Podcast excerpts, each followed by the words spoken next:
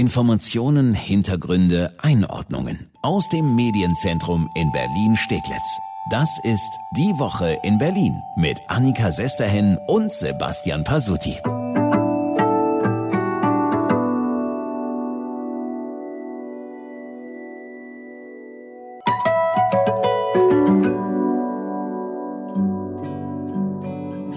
Lieber schließen wir ein paar Kneipen und Bars in Mitte, als dass wir plötzlich wieder Schulen, Kitas und den ganzen Einzelhandel schließen müssen in Berlin. Ganz schöne Ansage von Mittes Bezirksbürgermeister Stefan von Dassel war das. Und damit hallo und herzlich willkommen zu unserem neuen Podcast Die Woche in Berlin mit Annika Sesterhen und Sebastian Pasutti. Ab sofort fassen wir ja jede Woche für Sie zusammen, welche Themen Berlin aktuell bewegen. Und ich muss dir sagen, in dieser Woche frage ich mich so ein bisschen, ob einige den Schuss nicht gehört haben, als ob nichts gewesen wäre, als ob keine zweite Welle droht, wird in Mitte vor und in den Bars weiter ja, Halligalli gemacht, fröhlich gefeiert, nix Abstand, keine Masken. Die Kontaktlisten zur Nachverfolgung werden auch nicht richtig geführt. Also irgendwas läuft da richtig schief in Mitte. Und deswegen haben wir ja auch mit dem Bezirksbürgermeister gesprochen und ihn gefragt, was machen Sie jetzt, Herr von Dassel? Wir werden jetzt vor allem schon in den frühen Abendstunden äh, darauf hinweisen, so jetzt ist die Kneipe eigentlich voll, es darf jetzt niemand mehr rein.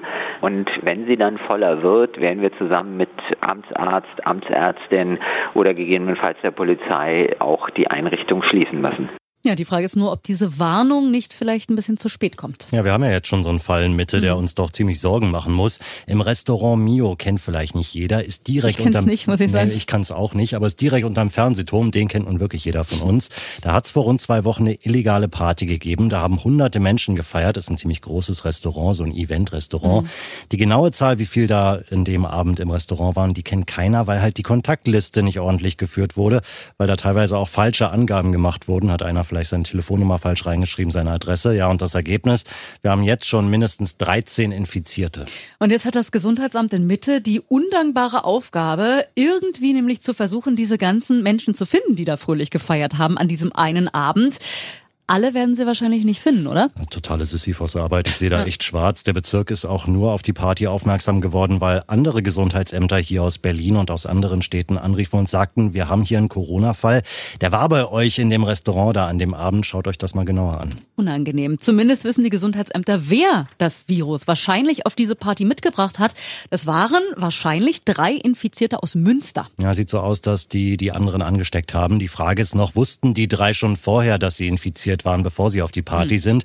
Ja, diese Antwort hätten wir und hätte der Bezirk vor allem gerne, aber die drei sind wohl sehr uneinsichtig, müssen wir sagen. Auch das noch, die haben kaum Schuldbewusstsein und äußern sich auch nur sehr einsilbig in den Befragungen.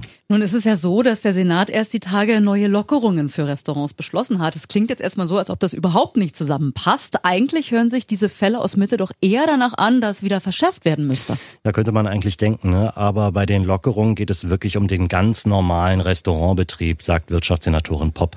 Wir haben für den Bereich der Gastronomie, der eben nicht ähm, unwichtig ist, jetzt äh, Regelungen getroffen, dass beispielsweise Gruppen bis zu sechs Personen an einem Tisch zusammensitzen können mit weniger als anderthalb Meter Abstand. Bislang war dies ja nicht möglich, sodass wir dort eben auch einen, Lockerungsschritt äh, gegangen sind. Ja, aber diese normalen Restaurants, sage ich mal, die sind ja gar nicht unser Problem. Problem bleiben diese Partys, die auch übrigens in Restaurants wie dem Mio da unterm Fernsehturm stattfinden.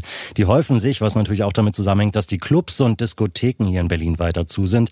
Da weicht das Feiervolk so ein bisschen aus. Erst waren es die Parks, jetzt auch immer mehr die Bars und Kneipen. Ja, da ist es vielleicht ganz sinnvoll, dass der Senat die Bezirke auffordert, Mensch, lasst die Clubs doch Veranstaltungen bei euch im Freien wenigstens machen. Natürlich alles mit Corona-Regeln, aber zumindest könnte das eine Lösung sein, damit ne, eben nicht so illegal gefeiert werden muss. Ja, wobei diese illegalen Partys, die kann man ja nicht ganz verhindern, müssen wir ja zugeben. Da kommt halt ein altes Problem von Berlin mal wieder auf. Es fehlt häufig gar nicht mal so an den Regeln, sehen wir jetzt auch bei Corona, aber es mangelt an der Kontrolle. Da wird dann weggesehen, da sagt das Ordnungsamt, das macht die Polizei schon. Die verweist wieder auf das Ordnungsamt, also klassisches Behörden-Ping-Pong. Und bums, am Ende haben wir vielleicht eine zweite Welle. Ja, wir wollen es nicht hoffen.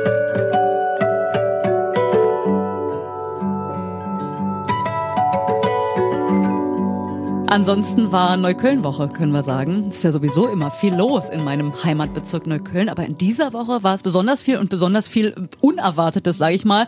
Montag musste erstmal eine Bombe entschärft werden. Ja, ich glaube, Jörg aus der Britzer Einfamilienhaussiedlung da am Stellmacher Weg, der wird sich künftig mal genau überlegen, ob er noch mal so tief buddelt in seinem Garten. Eigentlich wollte der nur eine Sickergrube für Regenwasser buddeln, aber dann ist er mit seinem Spaten auf was plonk Metallisches gestoßen Ups. und da war sie dann, die Fliegerbombe aus dem Zweiten Weltkrieg.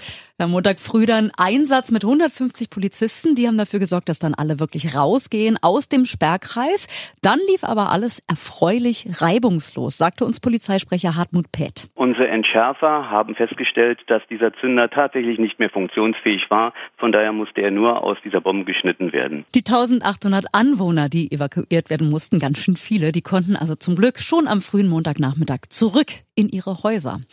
An anderer Stelle in Neukölln aber, da dürfen die Bewohner eines Hauses immer noch nicht zurück in ihre Wohnungen. Das steht auch in Britz, das Wohnhaus, bei dem es schon Ende der vorigen Woche plötzlich hieß, alle müssen raus, das Haus ist einsturzgefährdet. Ja, da hatten acht Autos auf einem Mieterparkplatz in der Jahnstraße, Ecke Buschkrugallee, Lichterloh gebrannt. Das Feuer war dann auf das Wohnhaus übergegangen, das liegt direkt darüber.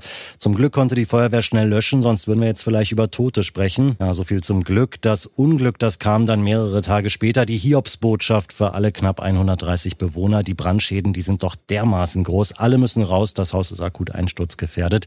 In der ersten Nacht wurden noch alle in einem Hotel untergebracht, aber danach hieß es dann, jetzt soll sich jeder selbst eine Unterkunft suchen. Ja, Osama aus Neukölln, der ist mit seiner ganzen großen Familie erstmal in einem Hostel in einem Zimmer untergekommen. Wir haben jetzt auf äh, 15 bis 20 Quadratmeter in einem Zimmer gewohnt, fünf bis acht Personen und äh, naja, ist halt momentan richtig scheiße. Ja, und in der Eile haben sie auch alles Wichtige vergessen mitzunehmen, zum Beispiel Medikamente, die seine Frau eigentlich bräuchte. Aber kurz zurückgehen, um noch was zu holen, das geht auch nicht. Die Schlüssel wurden uns abgenommen, die Schlösser wurden ausgetauscht, das Haus wurde, äh, wurde abgezäunt, gar nichts.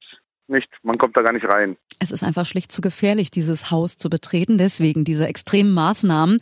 Wir haben beim Bezirksamt Neukölln nachgefragt, wie geht es jetzt weiter? Was sagen die denn?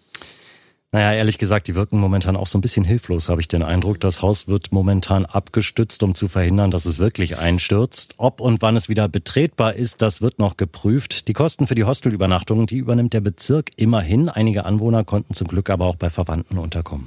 Naja, aber so lieb die Verwandten sein mögen, ne? wenn aus ein paar Tagen doch Wochen oder länger werden sollten, so lange möchte man den Verwandten jetzt ja auch nicht auf den Sack gehen, wenn ich das mal so sagen darf. Nee, ich glaube auch nicht. Das Bezirksamt sucht auch noch dringend nach Alternativen, nach gewerblichen gewerblichen Unterbringungsmöglichkeiten, bisher allerdings ohne Ergebnis. Erstmal wurden den bedürftigen Anwohnern Wohnberechtigungsscheine ausgestellt. Zwar eine nette Geste, aber wir haben mit Neuköllns Stadträtin Karin Korte gesprochen und der ist natürlich auch klar, dass die Scheine bei dem Wohnungsmarkt hier in Berlin erstmal gar nichts bringen. Wir sind natürlich auch schon in äh, Verbindung zu den Wohnungsgesellschaften und versuchen auch über Wohnungsgenossenschaften äh, im Moment Kontakt äh, zu kriegen und auch zu eruieren, wo gibt es denn überhaupt noch freie Wohnungen.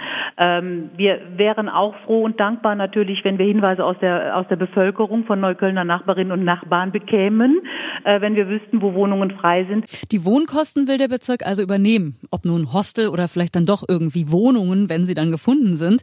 Für viele Bewohner kommen aber noch viel weitere Kosten hinzu, hat uns Osama auch noch erzählt. Also was haben wir hier? Wir haben eigentlich gar nichts hier. Wir haben uns jetzt alles neu gekauft. Äh, von Unterwäsche bis Socken, äh, Hygieneartikeln, alles drum und dran. Das haben wir uns alles neu gekauft, weil wir konnten ja nichts mitnehmen alles neu gekauft. Schon krass, oder? Diese Vorstellung, da ist meine Wohnung voll mit meinen Sachen, mit meinen auch persönlichen Erinnerungsstücken vielleicht und ich kann da nicht rein und ich weiß auch nicht, ob und wann ich jemals da was rausholen kann. Möchte man echt nicht selber erleben, nee. Aber immerhin eine gute Nachricht, die gab es dann am Ende doch noch. Der mutmaßliche Brandstifter, der für all den Ärger verantwortlich ist und mit seiner Tat in Kauf genommen hat, dass vielleicht sogar Menschen sterben, der wurde jetzt gefasst. Es waren unter anderem Hinweise von Zeugen, die dazu geführt haben, dass der 32-Jährige festgenommen werden konnte. Er ist der Polizei auch schon bekannt wegen Brandstiftung, aber bisher noch nicht aufgefallen. Also den haben sie zumindest. Den 129 Anwohnern, die durch den Brand erstmal quasi obdachlos geworden sind, den bringt das natürlich ihre Wohnung jetzt auch nicht zurück. Wir drücken fest die Daumen, dass es da bald eine sinnvolle Lösung für alle Beteiligten gibt. Und am besten wäre natürlich, wenn das Haus irgendwie so gesichert werden könnte, dass die da zurück rein dürfen.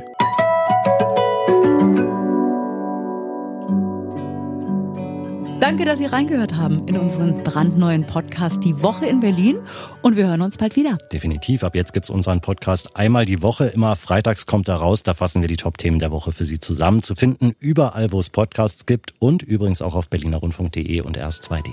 Und wir freuen uns auch über Daumen hoch, Sternchen oder wie auch immer das aussieht, wenn Sie eine gute Bewertung da lassen bei iTunes, Spotify und Co. Jo, vielen Dank und bis dahin, schöne Woche.